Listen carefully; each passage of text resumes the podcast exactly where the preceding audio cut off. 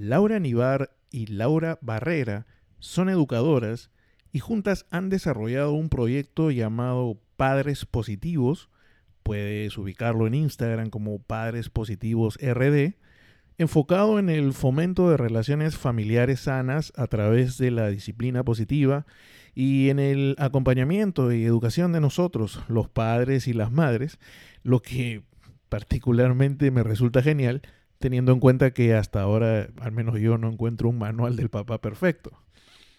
Porque aún podemos conversar, las dos Lauras nos cuentan en qué consiste Padres Positivos, los proyectos que tienen en mente, sobre todo una vez que se vaya recuperando un poco la normalidad en eh, la cotidianidad, y también accedieron a responderme algunas de las no pocas curiosidades, dudas, consultas que tengo sobre la paternidad, ese reto tan particular que tengo día a día y que definitivamente no cambiaría por nada. Recuerda que puedes escuchar el podcast Aún Podemos Conversar en tu plataforma de podcast favorita, Apple Podcast, Spotify, la que tú quieras. Y si te gusta, nada mejor que compartirlo. Aún podemos conversar con Pedro Ramírez.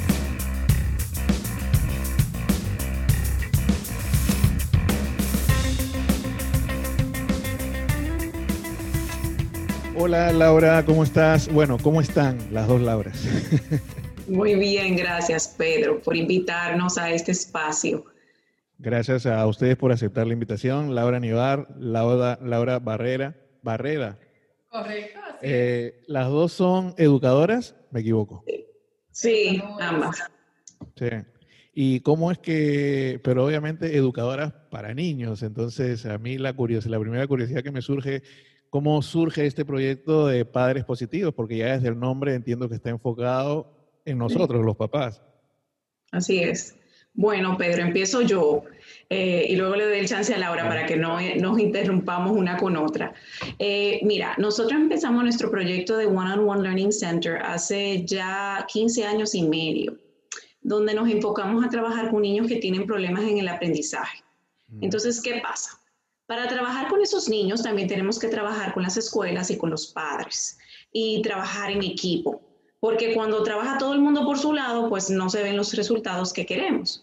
Entonces, al trabajar con los padres y ver cómo ellos pensaban, cómo se manejaban, vimos que había una necesidad grandísima de trabajar con ellos también. Porque donde hay un hogar sano y estable, habrán niños sanos y estables. Mm. Y de ahí surge el proyecto de Padres Positivos. Laura. Igualmente, eh, hacía muchos años, eh, yo fui madre primero que Laura, porque ya mis hijas están mucho mayor, y yo había tomado un curso para padres eh, hacía muchos años, y nuevamente viene al país una entrenadora en la misma línea, que es disciplina positiva, muy parecido a lo que yo había hecho antes. Y me animo a entrenarnos para tener verdaderamente las herramientas necesarias y este programa es muy dinámico, propone unas experiencias muy vivenciales en los talleres, donde los padres no se deciden a cambiar su forma de manejar la disciplina en la casa porque alguien se paró y le dio una charla y le dijo qué tenía que hacer, sino porque ellos viven la experiencia y van sintiendo lo que los niños sienten cuando se maneja la disciplina de una manera o de otra. O sea, consiste en la posibilidad de impartir, y en el caso de nosotros los padres, de recibir eh, talleres y charlas con respecto a una educación positiva, podemos llamarle así, a una forma de afrontar la educación de los niños de una forma positiva, como lo dice el nombre. Claro que sí, claro que sí, sí, lo, existen y, y es llevar a los padres a vivir lo que los niños viven, para poder entonces tomar mejores decisiones. Tú ves que eh, ese, para mí es un punto muy interesante, porque, bueno, obviamente no hay, no hay manual para ser papá o para ser mamá, no hay manual. A veces cuando ya, cuando, ya cuando uno se casa dicen, yo no quiero estar, yo no, no sé, como que hay que esperar a estar, estar listo, pero en realidad nunca estás listo ni para casarte, ni para ser papá ni para ser mamá. Y cuando eres papá o mamá, no tienes, no hay un libro o un manual que te diga manual del papá o la mamá perfecta. Entonces, ahora que tú dices eso desde la perspectiva de ellos, cuando uno es niño, no comprende mucho a los papás y conforme más creciendo, menos, y muchas veces te molestas con ellos y todo. Y ya cuando eres, eh, cuando eres un viejo como yo y tienes hijos, dice, comienzas con la clásica frase de, ahora entiendo a mi mamá o ahora entiendo a mi papá. Pero curiosamente los niños son entidades únicas cada uno, y por más viejo que yo sea y ahora entiendo a mi papá, me cuesta a veces entender eh, a mi hijo, porque mi hijo no va a ser igual que yo cuando era niño, ¿no? Entonces, ¿cómo es que uno puede, eh, eh, y, al contrario, a veces cometemos el error de proyectarnos, ah, pero tiene que ser igual que yo, entonces tal cosa. ¿Cómo es que uno puede ir trabajando como papá en, en eso, en no asumir, sino a tratar de entenderlo y a tratar de educarlo entendiéndolo más que asumiéndolo? Voy a tratar de contestarte a la vez de que te voy a remitir mucho a lo que hacemos en los talleres. Claro que la idea es lo natural es que cuando uno como padre se ve frente a las realidades con los niños, la única herramienta que tenemos al no tener ese libro de instrucciones es qué hicieron con nosotros. Pero imagínate, ¿qué hicieron con nosotros donde nosotros no crecimos con celulares? Entonces, el mundo de ayer y el mundo de hoy son dos mundos muy distintos. A, mí me, a mí me dan mis buenas pelas, por ejemplo. Yo no le he puesto la mano a mi hijo todavía. Así es.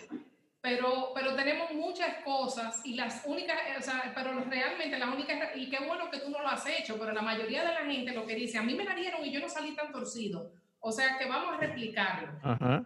¿Tú ves? O sea, esa es la tendencia. Qué bueno que tú has tomado otra decisión, pero esa es la tendencia. Y nosotros profundizamos mucho en qué nos quieren decir los niños con su comportamiento, aprender a leer. O sea, pero eso es todo una parte de lo que hacemos en los talleres. Y también cuáles son las alternativas de respuesta que podemos dar para no desconectarnos. Porque lo que tú dices que, ah, bueno, ahora yo entiendo a mi papá, pero en, en su momento nos desconectamos del padre y creamos un resentimiento y un dolor y, y entonces ahora lo entendemos, pero ya eso hay que enmendarlo. Entonces es quizás hacer un trabajo preventivo de que eso no pase. También, también tratamos de, de explicarle a los padres un poquito sobre el cerebro del niño y cómo el niño va respondiendo a medida que va desarrollándose. Entonces, el niño nace con toda una serie de emociones y de reacciones naturales que se dan. Entonces, cuando son bebés, pues lloran porque tienen hambre o porque hay que cambiarlos o porque están incómodos. Eh, y poquito a poquito, ellos empiezan a autorregularse. Y eso se hace a medida que la corteza prefrontal se va desarrollando. Pero eso no se termina de desarrollar hasta aproximadamente los 25 años. Entonces, a veces vemos un joven de 18 años que esperamos una respuesta madura, como si fuera de un adulto, y la verdad es que su cerebro aún no está maduro para tomar ciertas decisiones. Entonces, es hacernos conscientes de con quién estamos lidiando, que cuál es su, su etapa evolutiva y respetarla y tratar de guiarlos de la mejor forma posible. Sí, sí, e, e, ese es uno de mis, no voy a decir de mis defectos, pero como que una de las cosas a, trabajar siempre, que hay situaciones en las que estás con tu hijo o corrigiendo, qué sé yo, y de repente hay un momento en el que te pones a pensar, quizá, y lamentablemente, normalmente cuando ya terminaste, que dices, espérate, pero le estás hablando a él como que es un par tuyo y el muchacho tiene 10 años, no es un par tuyo, ¿no?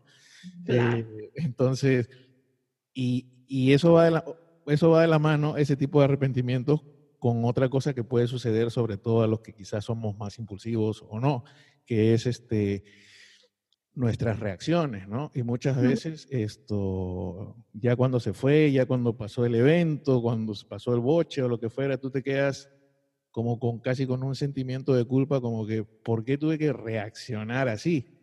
Y yo veía entre los posteos de ustedes en Instagram, por ejemplo, que hay una diferencia que no es, el asunto no es reaccionar necesariamente, sino es saber responder. ¿Cuál es la diferencia entre reaccionar y responder? Que aparentemente parecería casi lo mismo, ¿no? Reaccionas a algo, respondes a algo, pero parece que no. No, no lo es. Eh, es muy fácil perder el control con un niño en la forma en que uno reacciona. Eh, nosotros decimos mucho también que se nos vaya la tapa, o sea, usamos mucho también esta, eh, viste que Laura usaba la manita, yo la voy a usar también, porque nosotros también tenemos que controlar nuestras emociones. Y, una de y lo que pasa muchas veces además es que esas emociones hacen un efecto espejo. O sea, si tú estás frente a tu hijo, ¿verdad? Y, y tú comienzas y tú haces, ¡ah! El, niño, ¿qué va a hacer eh, en respuesta también? Va a reaccionar de la misma manera porque los niños también lo que hacen es copiar, aprenden por el ejemplo. Entonces, eh, esa falta de control uno puede manejarla mucho mejor cuando uno está bien cuidado. Esa es otra cosa que nosotros trabajamos mucho con los padres y con las madres, eh, porque tienden a tener el trabajo, y no necesariamente en este orden, ¿verdad? La casa, los niños, y cuando llega el momento de la confrontación, no hay mucho con qué controlar estas emociones. Entonces, como tú dices, uno reacciona en vez de responder. Si tú estás cuidado, tú puedes responder y no reaccionar. ¿Y, responder a qué? Responder a ese comportamiento que él está teniendo, que tú aprendes a identificar por qué está sucediendo y, y, vas teniendo las herramientas para responder de manera correcta, o sea, quizá validando Tú sabes que a veces los muchachos reaccionan porque están cansados y tú no te imaginas el valor de tu decir, tú sabes que yo sé que tú estás cansado ahora, ¿por qué no lo intentamos mañana? Y solamente eso te cambia completamente un escenario de una situación con un. Sí, quizá también como, como tú lo dices, en cierta forma, nosotros, en cierta forma nosotros somos lo que recibimos, ¿no? Previamente y como tú comentabas al principio, los tiempos son distintos, la educación es distinta y los que somos menos jóvenes, como en mi caso, recibimos una educación en una época en la que no había, por ejemplo, la tanto énfasis en la paternidad, en, la educación y en eso, no era, en realidad nuestros padres hacían lo mejor que podían, eh, sin internet, sin manuales, sin charlas, sin foros, sin nada, entonces es un reto doble quizá para, para, para algunos de nosotros. Como es un reto, por ejemplo, veía una frase también dentro de, de, su, de, sus posts que dice que no podemos proteger a nuestros niños de la vida, por lo tanto es necesario prepararlos para ella, que es de Rudolf, Rudolf. Eh, es verdad que hay que preparar a los niños, eh, pero lo que yo reflexionaba era, ¿quién nos prepara a nosotros, no? ¿Quién nos prepara a nosotros? Porque nosotros no podemos tener a los niños en una burbuja, ya que está tan de moda la palabra burbuja, y en algún momento tienen que comenzar a salir a la calle, y en algún momento tienen que salir solos, y de repente con los amigos, y el es vivir.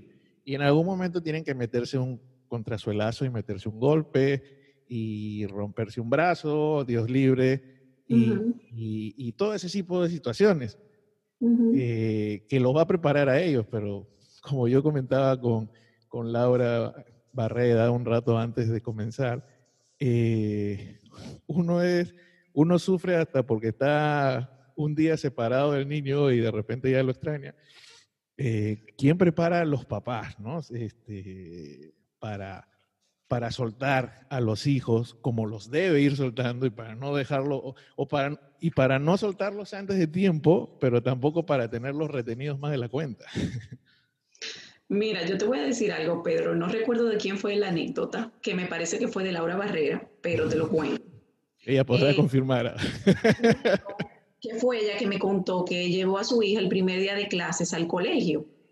Toda, toda nerviosa, sudorosa, porque no sabía cómo se iba a despegar de la niña, porque la niña, que cómo le iba a dejar, que no podía con la mochila y la lonchera. Pues nada, cuando llegó al colegio, pensando en esta catástrofe de lo que iba a suceder, la niña la miró y le dijo adiós. Entonces, mira qué fácil. Muchas veces son los mismos niños que nos piden a nosotros, sueltan.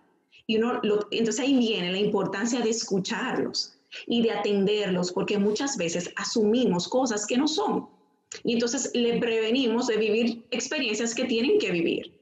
Eh, y, y, es como, como, como, decía esa frase, es porque hay que vestirlo si ya él tiene capacidad de vestirse, porque hay que darle la comida si ya puede agarrar la cuchara bien. Entonces uno va probando poco a poco y a medida que va viendo que ellos van desarrollando las destrezas necesarias, pues uno los va soltando. Y, y, nada, agarrarse de ese coraje de que no va a pasar nada, que con fe, con Dios, todo sale bien. Laura, ¿tú quieres confirmar que esa era una anécdota tuya? Fue tuyo, ese, sí,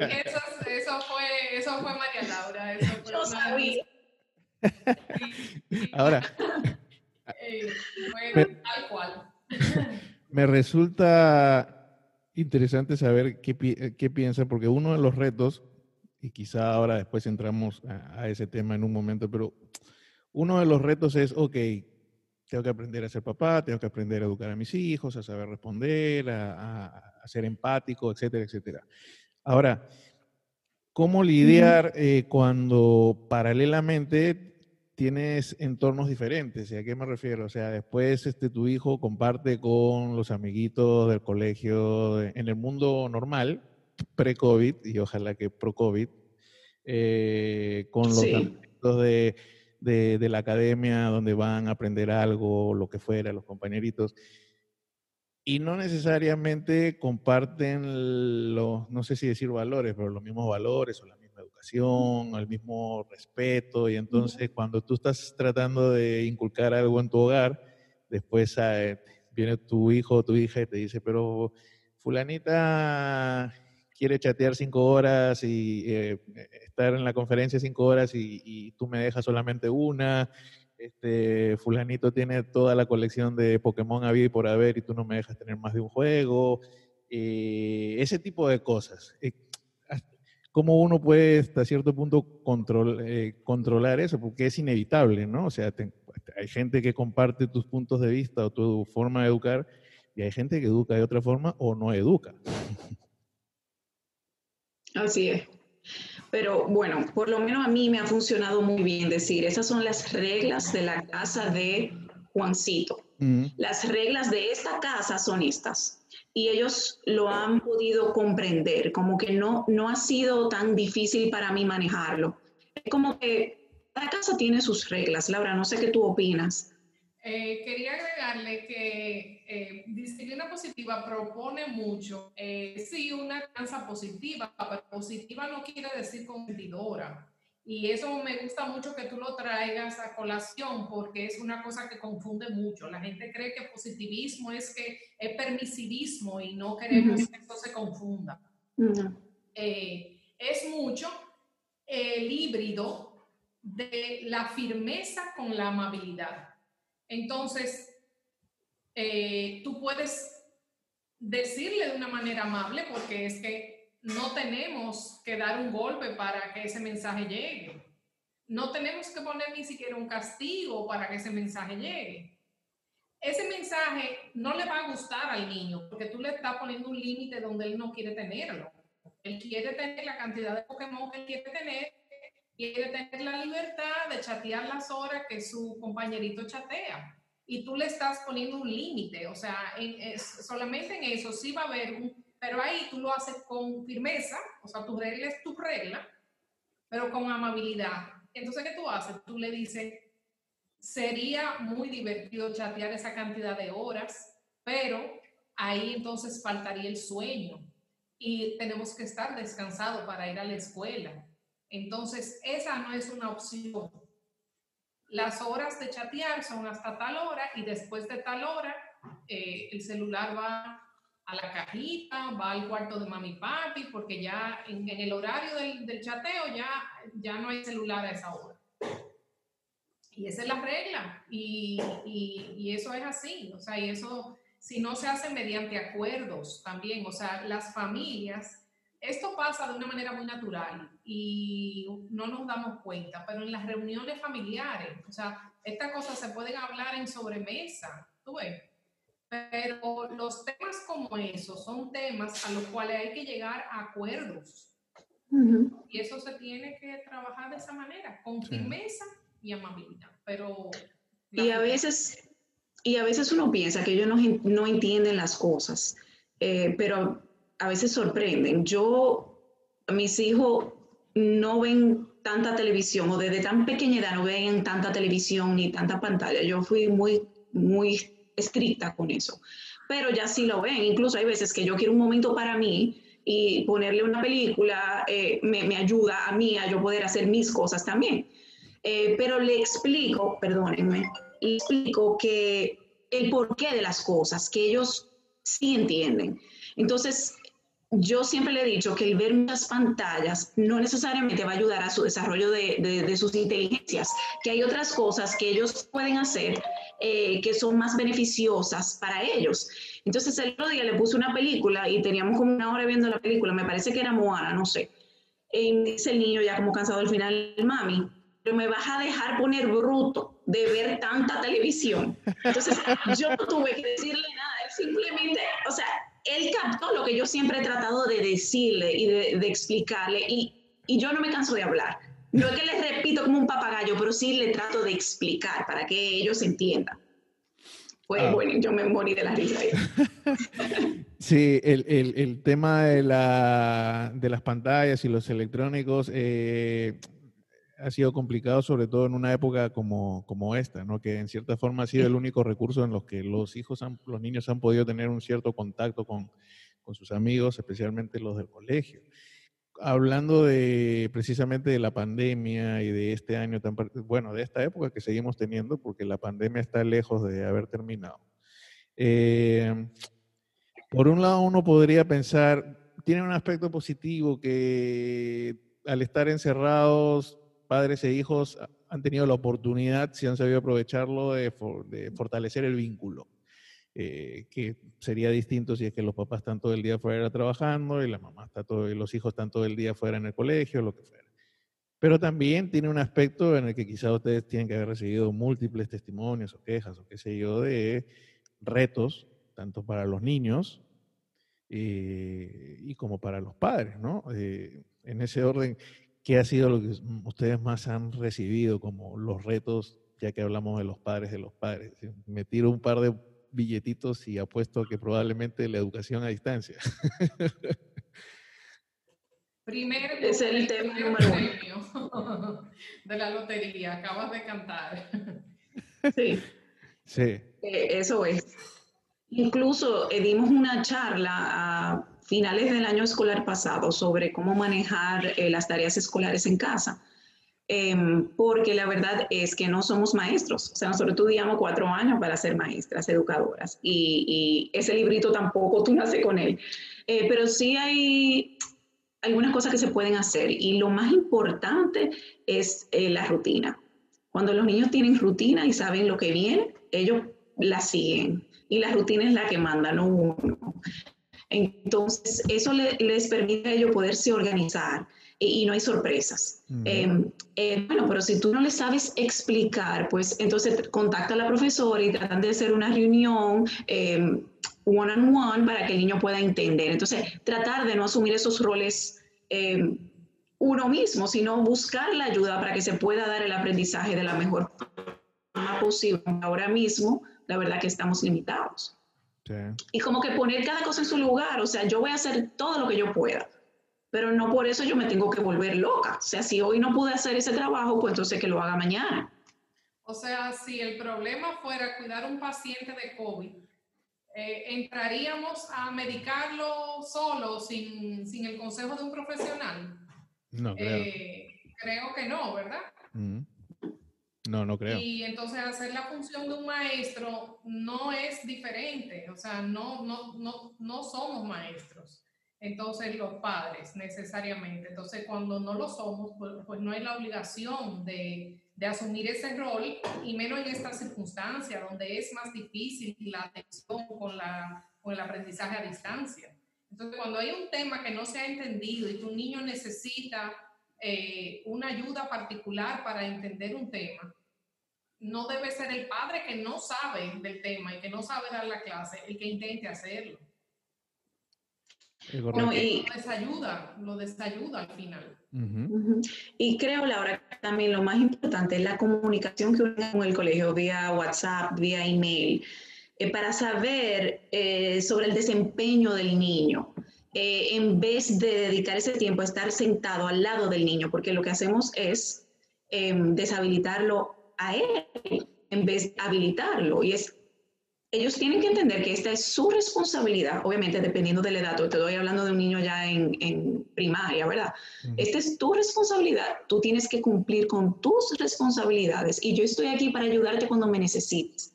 Pero yo no estoy aquí para cumplir por tus responsabilidades.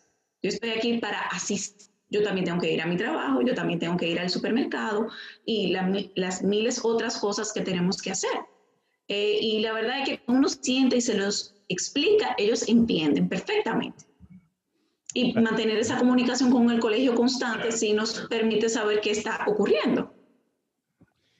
Esta, esta pandemia no, no, nos trae y todo lo que implica, ¿no? Sobre todo la, la necesidad de mantener un distanciamiento, la necesidad de tratar de estar en el menor contacto posible, trae una serie de situaciones cuyas consecuencias igual no sabremos hasta que la pandemia termine y comencemos a, asumir una nueva normalidad. Eh, asumo que los padres de una los padres vamos a tener que lidiar con dos situaciones. Recuperarnos nosotros y ver hasta qué punto nuestros hijos necesitan que los llevemos de la mano a la normalidad nueva que venga, ¿no? Porque es que han sido muchos meses, muchos meses de encierro, muchas veces falta de contacto, muchas veces estarán los que pueden estar hartos de su papá y estarán los que pueden estar recontrañoños con sus papás y que estén acostumbradísimos y que salir, sobre todo a los que puedan sufrir de ansiedad o de algún tipo de, de, estas situaciones que haya que llevarlos de la mano, ¿no? Tenemos colegas del área de psicología eh, y realmente toda el área de salud mental está tan abarrotada como los hospitales de COVID. O sea, hay mucha ansiedad eh, y, y, mucha, muchos problemas mentales. Eh, a flor de piel con esta situación y tú tienes mucha razón, es, es un rubro más eh, en el cual vamos a tener que reeducarnos poquito a poco a medida que vamos saliendo de esto. y creo que también tratar de no trancarlos completamente y de ir sacándolos poco a poco para que ellos aprendan a vivir con esto que no se va. Entonces, que llegan al supermercado contigo, pues que luego se laven las manos, que van al parque, bueno, no te puedes quitar tu mascarilla. Entonces, una serie de, conductas que tienen que llevar a cabo para no infectarse y ellos la van a tener que seguir haciendo. Entonces, si no, no le permitimos practicarlas, pues no se van a dar. Entonces, es muy importante ir sacándolo a medida que se pueda a lugares que, sabe, que sepamos que sean seguros para ellos y que no representen ningún riesgo mayor. Sí, pues porque la realidad sugiere que con la vacuna no llega, la, eh, no, no llega el fin, sino que llega la posibilidad de estar un poco más protegido, pero el asunto no se va a ir de la noche a la mañana, lamentablemente. De hecho, quizás no se vaya. No. Tengamos que acostumbrarnos al asunto. Eh, Hablábamos de los electrónicos, ya casi para no quitarles mucho más tiempo. Los electrónicos son un tema conflictivo por donde se lo mire, ¿no? A veces me he puesto a pensar, como que los criticamos mucho, o quienes lo critican mucho, no sé, a veces pierden la perspectiva que vivimos en un mundo, por llamarlo de alguna forma, electrónico.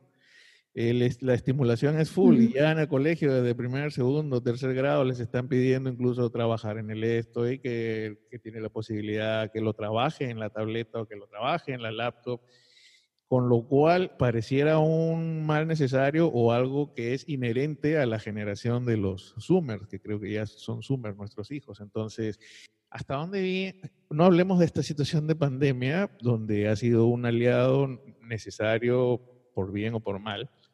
Pero en una circunstancia normal, hasta qué punto está bien, hasta qué punto está mal, depende del niño, porque tú lees que una hora es suficiente, otro te dice que ni una hora porque se va a quedar estúpido, y después otros que te dicen el, el problema no es el tanto, sino qué es lo que veo, qué es lo que no veo, qué es lo que consume. ¿Cuál es el parecer de ustedes con respecto al tema de los electrónicos? Para los papás que tenemos hijos en edad de mucho interés en los electrónicos.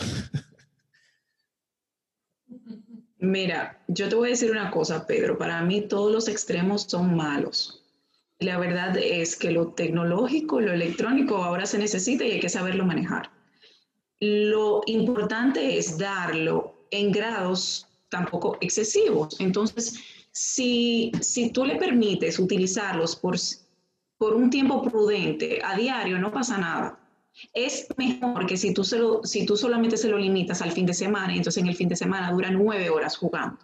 Y siete eh, cuando también vemos síntomas de que no, no está haciendo bien, cuando se empiezan a morder la camiseta, tú ves que, que vean un quito, tienen tics, entonces ya ahí es de preocupación, ya ahí habría que hablar con una psicóloga. Pero personalmente pienso que, que, un uso prudente diario de media hora no le va a pasar nada. ¿Y qué dice Laura, no sé qué tú opinas. Bueno, sí. más o menos la misma línea que tú. Laura tiene millennials, ¿no? El tiempo va a depender de... El tiempo, el tiempo va a depender de la edad. O sea, yo entiendo que, que quizás a, a, más edad van a, van a necesitar más tiempo. Pero lo que creo que es también valioso es balancearlo, por ejemplo, con actividad física, con el sueño. O sea, es que las otras cosas de la rutina diaria no pueden otras áreas perder por la tecnología. O sea, no podemos perder hora de sueño por la tecnología. Eso no es negocio. No, no podemos dejar de hacer actividad física por la tecnología. Eso no se negocia.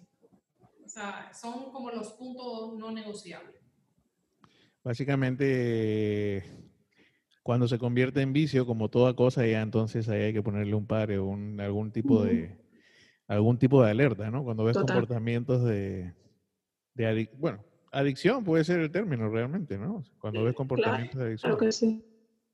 Eh, leía un libro de una doctora que está muy de moda, Chefali, creo que se apellida, eh, eh, que habla de eh, habla del tema, el, el, estímulo y la relación del padre con los hijos y, por ejemplo, en el tema del colegio, eh, comparten esa perspectiva de enfocarse en el en valorar el esfuerzo antes que, por ejemplo, en el caso del colegio, antes que la nota que pueda resultar sacando eh, el hijo en el colegio.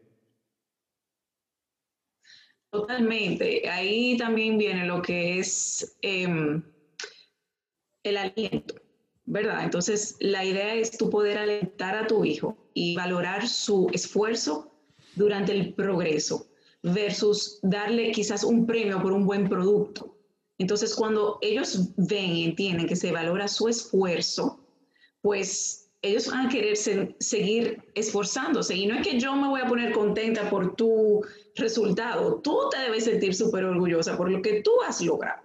Entonces, eh, enfocarlos, enfocarlo en ellos y no en lo que nosotros pensamos de ellos. Eso es súper importante, súper importante.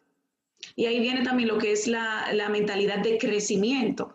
Eh, no es que yo soy inteligente y por eso lo voy a hacer. No, yo tengo que practicar para poder hacerlo bien. Eh, y versus, sí, sí, yo lo puedo hacer porque a mí me dijeron que yo soy inteligente y así no, no funciona. De hecho, esos niños que, que se le dice tanto que son inteligentes, que lo saben hacer, se encuentran con algo que no pueden y de una vez se rinden. Esos que a veces dicen, mira, lo voy a tratar, voy a ver cómo lo logro, porque siempre han, han tenido ese apoyo, pues generalmente sí lo logran. Y eso es lo que quisiéramos ver en todos los niños. El apoyo. Laura, sí. Laura asiente. La otra Laura asiente. Absolutamente, absolutamente. No se le quedó nada. eh, ya no hablo más. No, no, ya. Padres Positivos RD es la cuenta en Instagram, ¿correcto? Correcto. Y entonces, eh, ¿tienen algunos proyectos en el corto o en el mediano plazo? O, por ejemplo, independientemente de actividades, más allá de actividades que partan de ustedes, eh, si existe un grupo de padres o algunos padres en particular que tienen un interés en, charlar o en tener un foro o en tener un taller, eh, ¿existe todo eso poniéndose en contacto con ustedes? Hemos pensado desde el año pasado que íbamos a iniciar este año que, eh, abriendo la posibilidad de que ah, los padres que estuvieran interesados, si, hubieran grupos de seis personas, como que íbamos a hacer un intento de lo presencial. Lamentablemente, en ese momento, o sea, eso fue una cosa que pensamos sin ver cómo se ha desarrollado todo lo del rebote y lo del recierre y todo demás, es que no nos va a permitir hacer eso en este momento. En los talleres, eh, como profundizamos en estos temas, realmente eh, nos teníamos, implicaba varias reuniones y de varias horas cada una. Eh, y, y pensamos y logramos hacer eso, hemos seguido dándole apoyo eh, de manera virtual a los grupitos que hicieron las primeras etapas de Padre Positivo. Ahora, en febrero, eh, Dios mediante, vamos a ver qué podemos hacer en virtual, porque obviamente en esta modalidad lo que no es tan fácil es eh, alargar tanto la parte de la charla, porque hablando de la tecnología, uno de los, una de las desventajas es que esto cansa de una manera distinta. la, la atención y el foco es limitado. a través de la cuenta de Instagram sí queremos seguir dando información y contenido valioso para los padres que puedan ser eh, prácticos para ellos. Em, esa es la idea por el momento, sí. Sí, sí, veo que no solamente dan contenido interesante de tanto en cuando, incluso los tenían unos martes, unos videos o algo así, eh, sino que además ante las respuestas de sus seguidores y seguidoras, entre las preguntas de sus seguidores y seguidoras, siempre están ahí ustedes y le dan toda la, explicación o toda la, respuesta a la inquietud que ustedes reciben. Imagino que cuando tengamos un poco más de normalidad, pues ya podrán haber proyectos más constantes, con frecuencia y con cierta estabilidad y quienes puedan seguir la cuenta estarán obviamente debidamente informados. Sí, así es. Que así sea. Laura Barrera, Laura Nivar, a las dos les quiero agradecer muchísimo. Eh, de verdad que me interesó mucho lo de, lo de ustedes porque como padre, ¿ves? como padre, eh, uno no sabe todas las cosas. Yo siempre me río un poco porque siempre digo que yo me llamo Pedro, que significa piedra, y entonces este, durante mucho tiempo me jactaba que era una roca inexpugnable, hasta que tuve hijos y en ese momento la roca se volvió una mantequilla absoluta. Entonces, y, Qué lindo. y, los retos son muchos, entonces cuando uno tiene la posibilidad de, de reflexionar o de aprender con personas como ustedes o como proyectos como padres positivos, pues este, a uno le sirve mucho definitivamente porque uno no sabe todo de lo que estudia, menos de lo que no se estudia, como es la paternidad. Muchísimas gracias a las dos. Gracias a ti, Pedro, por tu tiempo y por invitarnos. Fue un placer. a la orden. Cuídense. Gracias. Bye bye. Bye bye.